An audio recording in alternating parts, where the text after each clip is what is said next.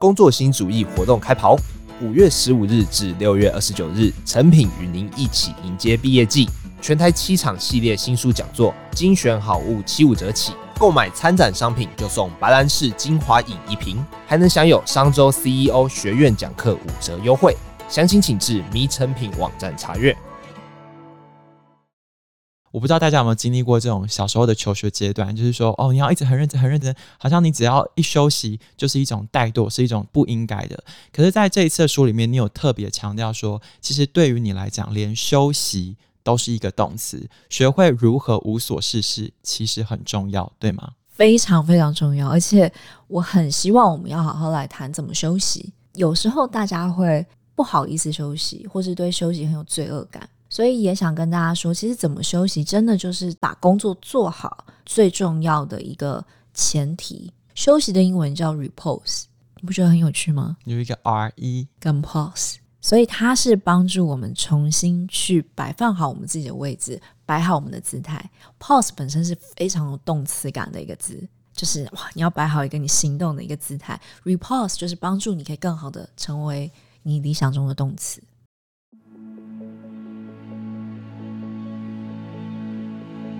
欢迎收听《迷成品 Podcast》，今天读什么？在职涯真心话的系列节目中，我们将特别探讨不同的职涯旅程与工作样态，与你分享工作与人生的不同可能，一起突破求职瓶颈，活出精彩人生。大家好，我是承轩。在《迷成品》的 Podcast 节目里，常常有来宾跟我说，做任何事的时候，我们都必须以终为始。那么，站在生命最终的终点，回头看自己的人生，我们会看到怎样的样貌呢？澳洲的临终护士布朗尼维尔在他的著作中，曾经和大家分享他在安宁病房里面陪伴病人度过生命尾声的许多故事。他整理了五个人们在临终前最常遇见的遗憾。第一项遗憾就是没有勇气活出真正的自己，而是迎合他人的期望在生活。活出自己这句话哦，听起来有一点点的老调常谈了。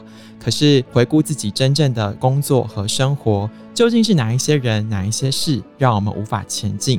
日复一日的工作，又是不是一定会磨损我们的能量和勇气呢？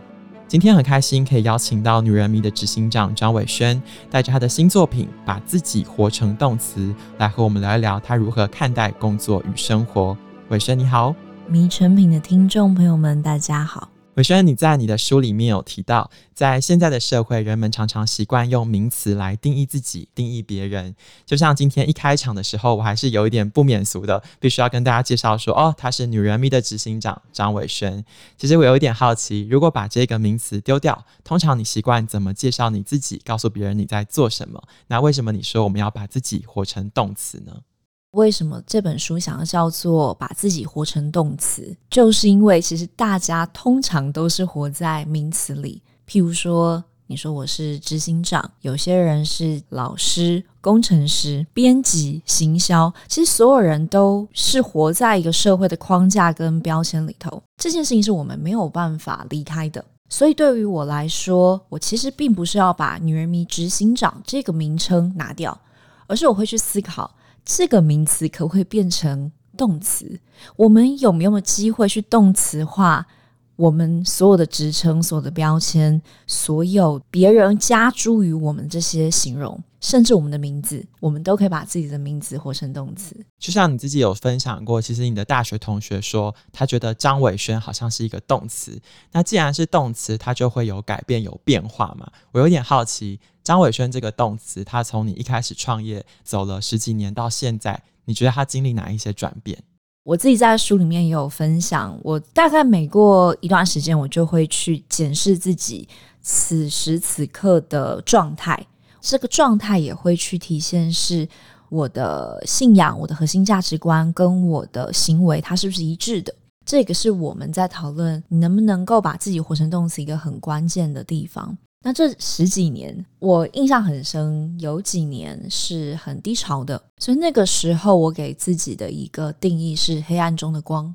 黑暗中的光的意思是，无论我经历了什么，都会去记得怎么去作为一个光。光的意思是，无论这世界有多黑暗，不要害怕，照亮自己也照亮别人。嗯，所以就算是我在照顾自己的时候，我也会去想到我身边还有团队，我身边还有读者，我们要怎么去照顾，怎么样去帮助大家可以看见希望感。所以当时我的专注，我的投入，就是会在怎么样去为自己跟为我身旁的人去创造希望。再来还有个阶段，也是我上一本书有谈到的，是上一本书的书名叫做《我的世界一定要有猫尾卷卷香》。那个卷这件事情是让我觉得非常有意思的，它是以英文来说是 spiral。它其实是我们生命形态 DNA，它就是两个螺旋体。我们在谈历史的眼睛，它也是一个螺旋向上或是向下的一种动态的状态。嗯，我们的宇宙本身，它也是用一个在旋转的方式在运行。所以，当我找到这样子的一个生命动词意象的时候，我发现。无论是在处理任何事情，或是在思考任何事情，我会自己去找到一种律动的频率，而且是向上的螺旋。所以我在做任何事情的时候，我都会更有节奏感的去注意它的方向性。其实收听我们职涯真心话系列节目的听众，有些人可能是对现阶段的工作或人生是有一点迷惘的。啊，玮轩，因为其实你二十六岁就创业，看起来是一个蛮早期阶段就进行这一件事。你自己在职涯的过程中有这种迷惘撞墙期吗？你有犹豫过说我要创业吗？我要退出吗？我要暂停吗？我要转换跑道吗？这种问题吗？我还记得我研究所刚毕业的时候，就是你知道研究所刚毕业，大家就会想说，那我就要开始找工作了嘛。然后呢，我就打开一零四网站，然后开始看，哇，这世界上有什么职缺？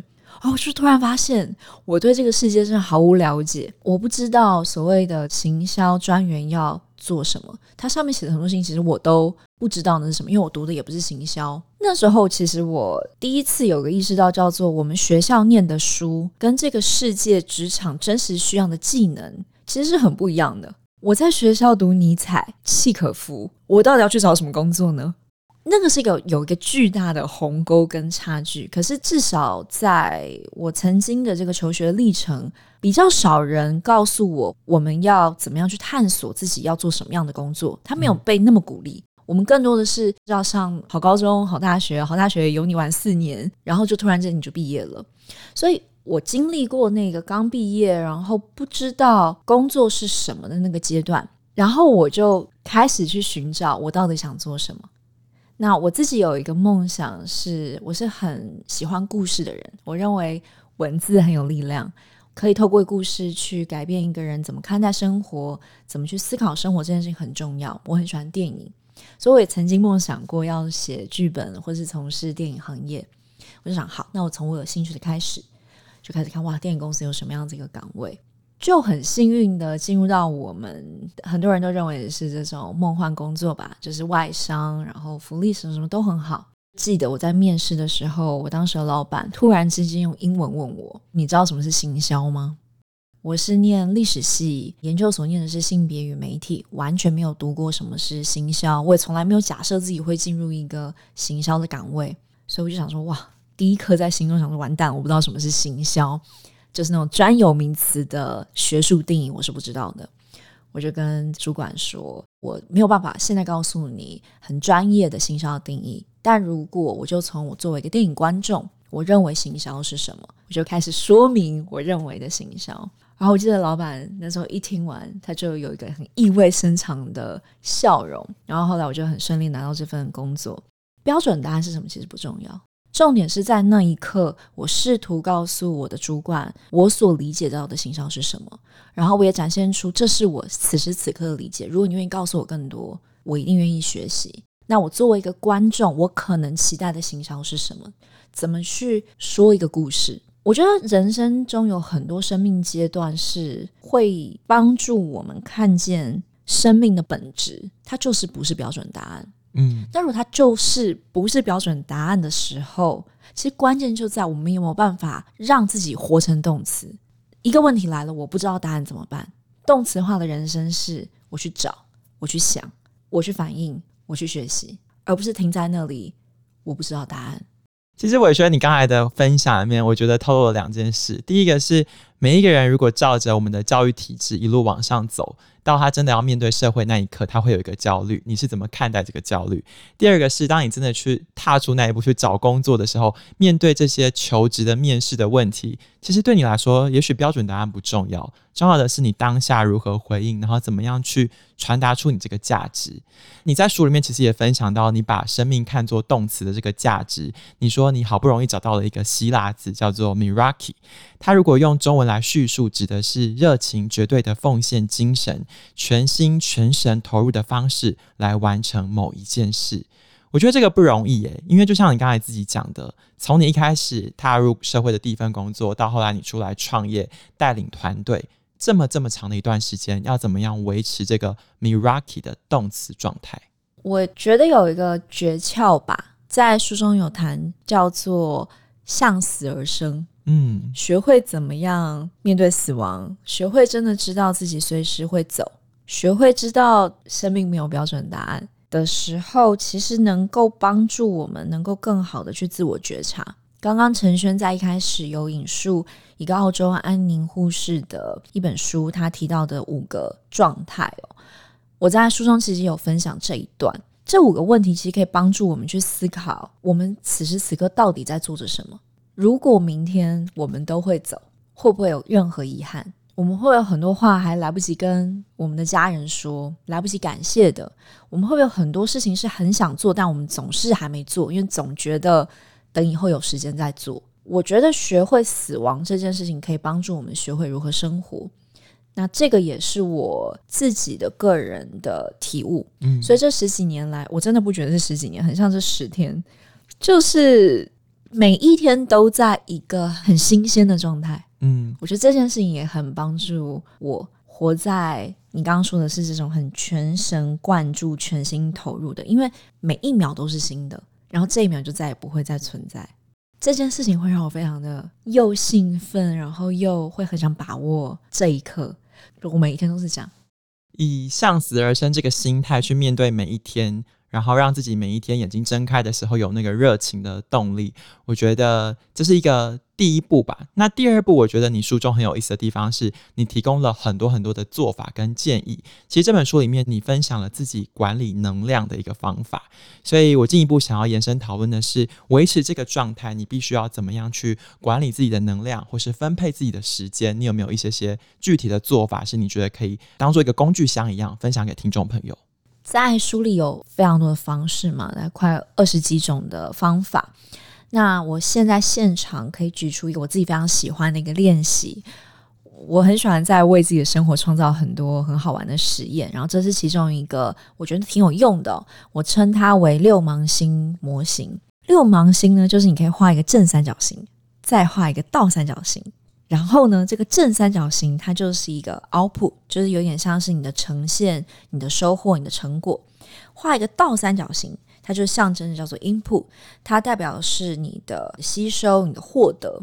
那我就会发现哦，因为能量这件事情它很有趣，它真是高高低低，每一天都不一样。就像爱也是一种能量，爱不是一个像开关的东西，能量也不是像开关的东西，叫做打开哦，我好有能量。它是一个。人生活流动的一个状态，所以这个六芒星模型的好处是，你每一天都可以为自己打一个星星。你打好了吗，各位听众朋友？好，那这个六芒星星呢，可以检查一下今天的你有没有什么样子的吸收，是让你觉得，诶，今天有一点不一样，就是我得到了一些新的，可能是新的概念，譬如说你今天听到了伟轩的一些生活的方法，或者是你今天有没有一些收获。或者是你今天有没有在工作上，可能主管给你一些建议，这个也可以先检视一下有没有什么新的获得，让你的生命有点不同。第二个维度可以看，那你今天有没有什么样子的释放？释放是一种 relief，一种。又放松，然后又能够产生出一种影响的感受的描述的词汇。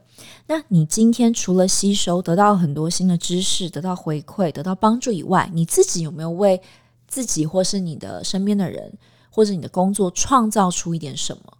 对我来说，这件事情很重要的原因是，如果每一天我都能够确认我有新的获得，我也有新的贡献。这件事情就会让我在无论我的能量状态是什么，都能够在我很低迷的时候确认，其实今天的我跟昨天的我不太一样。嗯，我多知道了一点什么，或者是其实我能量很低。通常能量很低的人的状态是他觉得自己对这个世界毫无贡献，或者是我就是已经精疲力尽。我都已经被掏空了，所以去确认自己有没有得到吸收跟有贡献的帮助，是找到自己的定位。我今天，我被掏尽了，可是诶，其实我今天多得到了两个新的生活的方法。我在完全被掏尽的过程，其实我还是有获得这件事情，可以让自己的心态稍微稳定一点。被掏尽之余，你还有新的获得，看到这个获得，而不是只看那个被掏尽。光是这一点，我认为都有机会帮助很多人在悬崖边边的时候停下来，看见其实你自己就是一颗星星，你就在发亮，再小的光你都在发亮。所以从这里开始，慢慢的，你可以再逐步的把你的星星扩大，然后你的光芒也会更亮。这是我蛮想分享给大家的一个方法。讲到能量管理这件事情，其实我觉得玮轩很重要的提醒是关于有 input 有 output，要有输入才有输出。我不知道大家有没有经历过这种小时候的求学阶段，就是说哦，你要一直很认真很认真，好像你只要一休息就是一种怠惰，是一种偷懒，是一种不应该的。可是在这一次的书里面，你有特别强调说，其实对于你来讲，连休息都是一个动词，学会如何无所事事，其实很重要，对吗？非常非常重要，而且我就是在写这个篇章的时候，我特别跟编辑讨论说，我很希望我们要好好来谈怎么休息，因为我自己也观察到非常多上进的年轻人，也就是会听这个节目的各位朋友，有时候大家会不好意思休息，或是对休息很有罪恶感，所以也想跟大家说，其实怎么休息，真的就是把工作做好最重要的一个前提。休息的英文叫 repose。你不觉得很有趣吗？有一个 R E 跟 pause，所以它是帮助我们重新去摆放好我们自己的位置，摆好我们的姿态。Pause 本身是非常有动词感的一个字，就是哇，你要摆好一个你行动的一个姿态。Repose 就是帮助你可以更好的成为你理想中的动词。这一本书其实已经是你的第四本作品了。其实，在书里面，大家可以不要太紧张，因为呢，这次的书并不是一个非常厚重的一本书。可是，其实你在这么有限的篇幅里面，你引用了非常非常多的文学作品，可能是你读过的作家他们讲过的话，或是你在生活中的一些体悟。其实我很好奇，在这么这么多的这些文人啊，或者是文学当中，有没有哪一些书？哪一些事情是对你有特别印象深刻的影响？如果说要推荐给听众朋友去延伸阅读跟讨论的话，你有没有一些些小小的私房或想要分享呢？因为把自己活成动词，他谈了很多，就是时间与能量管理。那在谈时间的时候，有一个我自己很喜欢的名言佳句，就是每个人爱过的人、走过的路、读过的书，都会累积成你的气质。所以，其实当我在写作的时候，我在最后的这个致谢，其实有特别谈到，我认为我们每个人都有独立思想，但是我们每个人的独立思想其实都有各个无数的前人，各个无数的理论学说、哲思累积了我们是谁。所以我在书里面引用了很多其实对我非常意义的一些经典名句，甚至是一些描述。如果要问我谁影响我很多，真的是太多了。每一本我读过的书籍都不断的在塑造了我是怎么去看待这个世界，所以阅读真的很重要，请各位朋友一定要好好的阅读，也要支持我们的成品书店哦。现在如果真的要立刻讲的话，我觉得老庄的哲思影响我很多，像老子的上善若水，然后整个太极的概念，这些概念真的就是确实改变了我怎么去思考人生这件事情。所以老庄东方的哲思是我思想的内核吧。那第二个影响我非常大的是西蒙波娃，啊，西蒙波娃就是我的一个精神导师哦。西蒙波娃他是非常真诚的去写作跟自我剖析，这也是我希望我自己，无论是我的行事为人跟我的作品，都能够是这样子的生活。我是什么，我就写了什么。所以，嗯，西蒙波娃这种追求幸福，然后非常去看待所有事情这种理性的分析，这是我非常敬仰，也非常喜欢，也很享受的。那真的要再来谈的话，我想要再谈不是单一著作，而是一个领域的话，脑神经科学跟物理学也是影响我很深的领域。就是这两个领域，可能大家会说，诶，好像不是一个在做女人迷的人会有兴趣的领域。但事实上，我非常喜欢研究物理跟脑神经科学。那在这本书，我也有一些讨论，因为对于我来说，我想要了解的是生命的本质。那生命的本质其实就会跟宇宙的本质有关。嗯，那宇宙是什么？生命是什么？这也是从古希腊时代大家就在问的：人是什么？我们为什么要生在这个世界上？所以这个世界有人之后，大家都在试图思考的答案。那我希望我这本书也是一个尝试的回答：人是什么？我认为人是一种动物，动物是要把自己活成动词。在今天节目的后段我，听到伟轩帮自己的书做了一个诠释跟一个小结，我觉得它其实也只是一个逗号。那在这个过程当中，其实我们可以看到你分享了很多很多的哲思，还有你自己的思辨。希望透过今天的分享，也可以带给我们的听众朋友一个思考的起点。如果你想要知道怎么把自己的生命活成动词，欢迎你走进你附近的成品书店，或是点击这一次节目的成品线上连结。就能够找到这本《把自己活成动词》。喜欢这一集的内容吗？欢迎到收听平台留言给我和伟轩。谢谢大家的收听，也谢谢今天的来宾。我们下次见，拜拜，拜拜。